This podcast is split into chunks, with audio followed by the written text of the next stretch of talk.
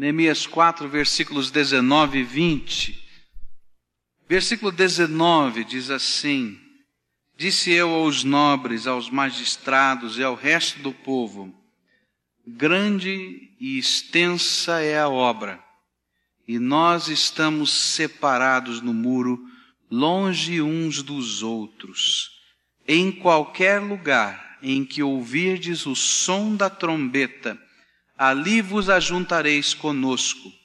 O nosso Deus pelejará por nós.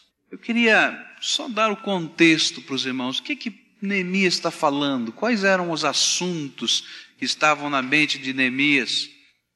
Os irmãos conhecem um pouco da história da reconstrução dos muros de Jerusalém e conhecem as dificuldades que vieram com o início desta reconstrução.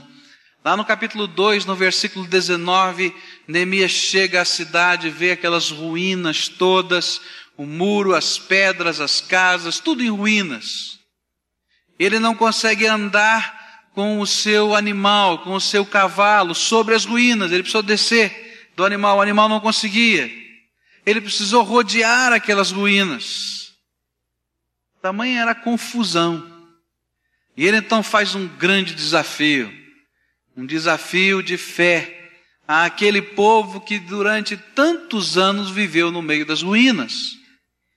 E o sentimento de muitas pessoas que estavam ao redor era um sentimento de zombaria. No capítulo 2, versículo 19, diz assim: O que ouvindo Sambalate o Oronita e Tobias o servo Amonita e Gesem o Arábio zombaram de nós e desprezaram-nos e disseram: Que é isso que fazeis?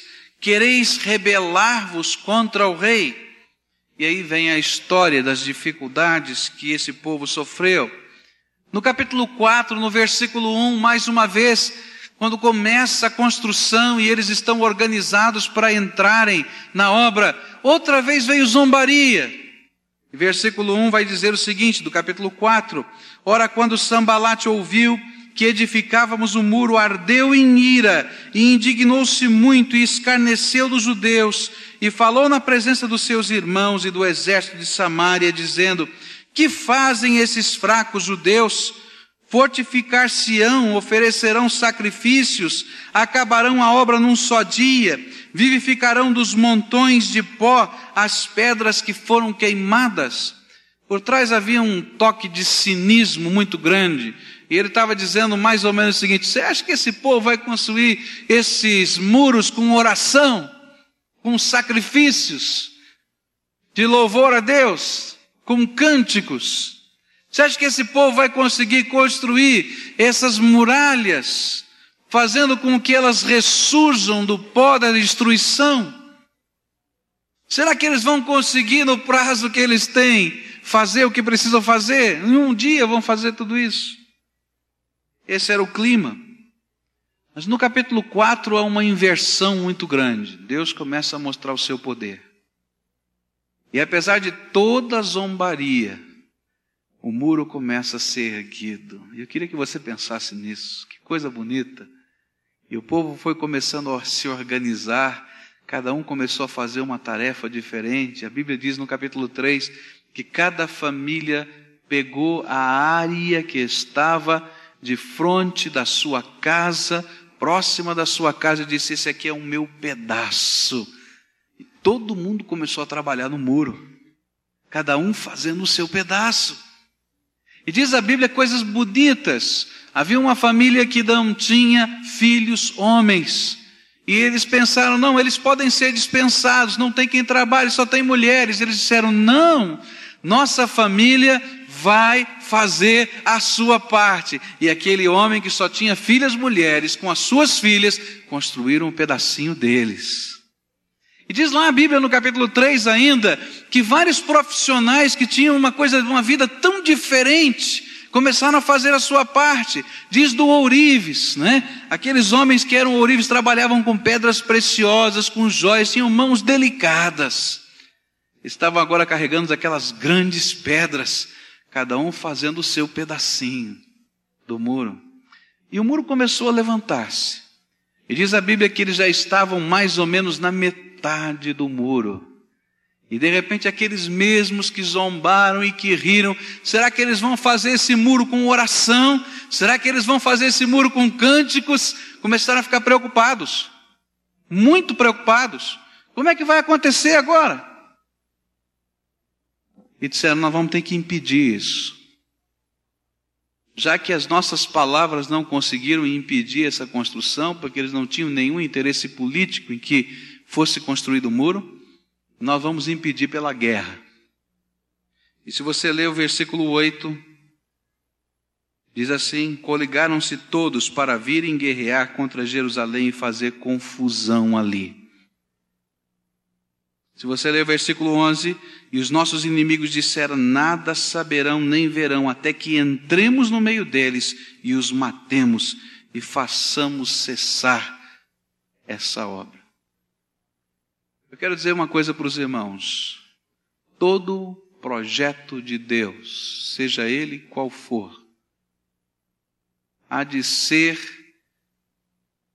meta do inimigo espiritual das nossas vidas, que é o diabo, tentar impedi-lo. Pode ser dar uma xícara de café para uma pessoa que está com fome você vai ouvir a voz do inimigo dizendo: Olha, não faz isso, está cheio de bêbado nesse mundo, você não sabe para onde vai essa xícara de café. E ele usa mais ou menos essa técnica, a técnica da zombaria, da crítica, da palavra, mas a técnica às vezes da oposição. E esse era um momento que os israelitas estavam vivendo. Era um momento muito especial.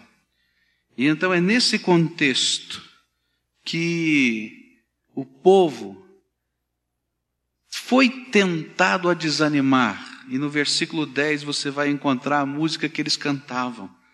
E então disse Judá: Desfalecem as forças dos carregadores, e há muito escombro. Não poderemos edificar o muro. Esse era o comentário. Será que a gente vai conseguir? Metade pronta. Mas será que a gente vai conseguir? Olha, tem tanto para fazer ainda. Como é que vai ser? E esse foi o sentimento. E era necessário que Deus começasse a mexer nas estruturas do coração do povo. E houve uma coisa interessante que aconteceu. A ameaça armada foi a grande bênção na construção desse muro. Há coisas que a gente não entende, que Deus reverte em bênção aquilo que as pessoas pensam ser maldição. E naquele instante, quando eles começaram a perceber que o muro era questão de vida ou morte, na defesa das suas famílias, porque eles estavam completamente à mercê do seu inimigo. Os inimigos que estavam em volta podiam invadir a cidade a qualquer tempo. Eles já tinham metade pronta. E então eles tomaram um novo ânimo e continuaram a construir mais rápido. Deus tem uns negócios diferentes para mostrar para a gente o que é realmente valoroso do seu ponto de vista, porque às vezes não nos é no nosso ponto de vista. E Deus começa a mostrar o valor, porque Ele tem uma visão muito mais ampla do que nós temos. E então vem o versículo que nós queremos pensar por um minuto agora. Reúne Neemias o povo e diz: Grande e extensa é a obra. E nós estamos separados uns dos outros, longe uns dos outros. E em qualquer lugar em que ouvirdes o som da trombeta, ali vos ajuntareis conosco. O nosso Deus pelejará por nós. Eu quero dizer para os irmãos agora alguns sentimentos. É tempo de união. É tempo de nos unirmos diante dos projetos de Deus. Eu não tenho dúvida de que estamos trabalhando. Eu não tenho dúvida de que temos várias frentes de trabalho. Eu sei que nesta hora nós temos outras frentes evangelísticas que estão reunidas e parte do nosso povo está lá. Eu tenho certeza de que nós temos projetos sociais lindos, que nós temos projetos missionários lindos, que nós temos projetos sensacionais, estamos realizando. Tenho certeza que todos eles precisam continuar. E vão continuar. e vão crescer na sua intensidade. Mas há uma hora em que a trombeta soa e que a gente tem que se unir, porque senão perde a batalha. Essa era a visão. Todo mundo trabalhando, todo mundo fazendo a sua parte, Todo mundo exercitando aquele desafio, mas na hora que a trombeta soasse e o trombeteiro ficava do lado de Neemias e se tocava aquele som e podia se ouvir em toda a cidade, todo mundo largava tudo, pegava a sua espada, pegava a sua lança e formava o batalhão, porque disso dependia a vida deles. Eu creio que na na visão que Deus tem nos dado. Não importa quão longe nós estejamos, mas agora é hora de todo o povo de Deus se unir e dizer: olha, nós vamos terminar esta obra que Deus nos deu. Há várias frentes de Deus nessa obra, há várias posições onde Deus nos colocou. E se você pertence ao povo de Deus que está aqui nesta igreja, porque há povo de Deus em outros lugares também, mas se você pertence ao povo de Deus que está aqui nesta igreja, então eu quero dizer para você: é tempo de união. Eu quero dizer para você que eu tenho ouvido, tenho sentido o toque da trombeta. E tenho certeza que muitos dos irmãos estão ouvindo, e se você não ouviu ainda, cutuca o teu ouvido, porque ela está tocando. Está tocando e tocando alto. E tenho certeza que não vai ser difícil. Vai ser fácil. Porque Deus vai nos dar a vitória. Essa era a sensação de Neemias. Ele disse nos versículos 12 e no versículo 14, onde ele vai desafiar o seu povo, vai dizer o seguinte: Olhei e levantei-me e disse aos nobres e aos magistrados e ao resto do povo: Não os temais, lembrai-vos do Senhor, grande e temível, e pelejai por vossos irmãos, vossos filhos, vossas filhas, vossas mulheres e vossas casas. E eu queria dizer isso aos irmãos. Lembra do Senhor, quanto de bom teu Deus já tem feito na tua vida. Lembra quão grande é o teu Deus e agora entra para a obra e faz a tua parte, porque o Senhor está conosco e há de nos dar vitória. E é isso que Neemias estava falando e queria repetir a você. Entra, entra e toma o teu pedacinho. É tempo do povo de Deus se unir. Mas eu estou preocupado com o que você tem no coração. Se a visão de Deus está no teu coração, se a visão de união está no teu coração, se a visão de propósito está no teu coração, se a visão de compromisso está no teu coração, se nós somos um povo, se você está ouvindo o toque da trombeta, e se você está sentindo o prazer que aquele homem que só tinha filhas dizer, não, o pedaço que é meu, ninguém vai fazer não, esse é meu. E eu tenho o prazer de estar engajado dentro dessa obra. É tempo e de fazer a obra, lembrar-se do Senhor. Quando a trombeta toca, é tempo de agir. A gente tem que sair correndo. E os conselhos são: lembre-se do Senhor, Ele está conosco. E lute, entra na peleja. E você luta, na verdade, a favor dos seus irmãos. Quando a gente entra numa batalha dessa, a gente tem consideração pelos irmãos. Esse é o sentimento de qualquer soldado Estavam fazendo uma série de reportagens sobre a 50 anos do dia D, então a gente podia ver várias coisas sendo faladas sobre isso.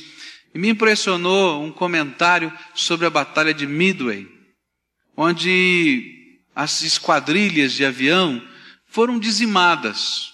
Eles, eles realmente combateram e ganharam a guerra, mas as esquadrilhas foram dizimadas. E chegou no último momento da batalha, eles tiveram que juntar o que restou de todas as esquadrilhas e fazer uma. É o que sobrou. E eu me lembro então daquele documentário, daquilo que estava sendo dito, ele disse: Olha, agora não interessa a que esquadrilha você pertencia antes.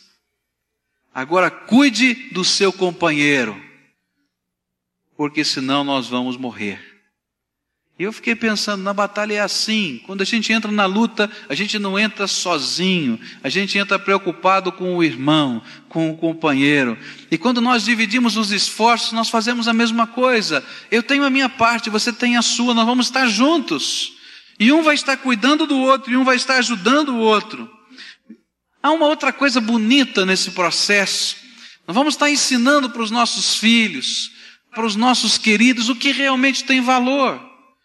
Pode ter certeza, nós estamos ensinando o que realmente vale nessa vida, que tipo de investimentos são prioritários ou deixam de ser prioritários. Nós precisamos nos unir. A trombeta já soou. E é tempo agora de experimentar aquilo que Neemias disse: Deus pelejará por nós. Eu creio uma coisa, eu queria terminar com isso. Há uma dinâmica no céu que vai ser vivenciada aqui na terra. A dinâmica é que Deus nos convoca e diz: Olha, começa pela fé e eu termino pelo meu poder. Essa é a dinâmica de Deus. O povo parou diante do Mar Vermelho e todo mundo ficou orando dizendo: Senhor, estamos encurralados, o mar vermelho aqui, o exército de Faraó ali. E agora? E a mensagem do Senhor a Moisés foi: diga ao povo que marche. Marchar para onde? Para dentro da água. E na medida em que eles foram entrando dentro d'água, o mar vermelho se abriu. Não abriu antes. A mesma coisa aconteceu com o Rio Jordão. Quando os sacerdotes molharam os seus pés na água do rio Jordão, o rio se abriu. Quando o povo marchou pela sétima vez em torno das muralhas de Jericó, e só então as muralhas ruíram. Quando Naamã mergulhou pela sétima vez no rio, e só então as suas carnes foram transformadas e ele foi curado da sua lepra. É assim que Deus trabalha. Você dá o seu passo de fé e o resto não é problema nem meu e nem seu. É do Deus Todo-Poderoso que peleja a nosso favor. O que eu estou pedindo a você é que escute a trombeta e não fique de fora. Faça o seu melhor e não se preocupe com o resto. Faça o seu melhor com alegria, com prazer no coração e Deus há de nos dar a vitória. E Ele é poderoso para fazer muito mais abundantemente além daquilo que pedimos ou pensamos. Essa é a minha certeza, a minha alegria, a minha esperança. Amém?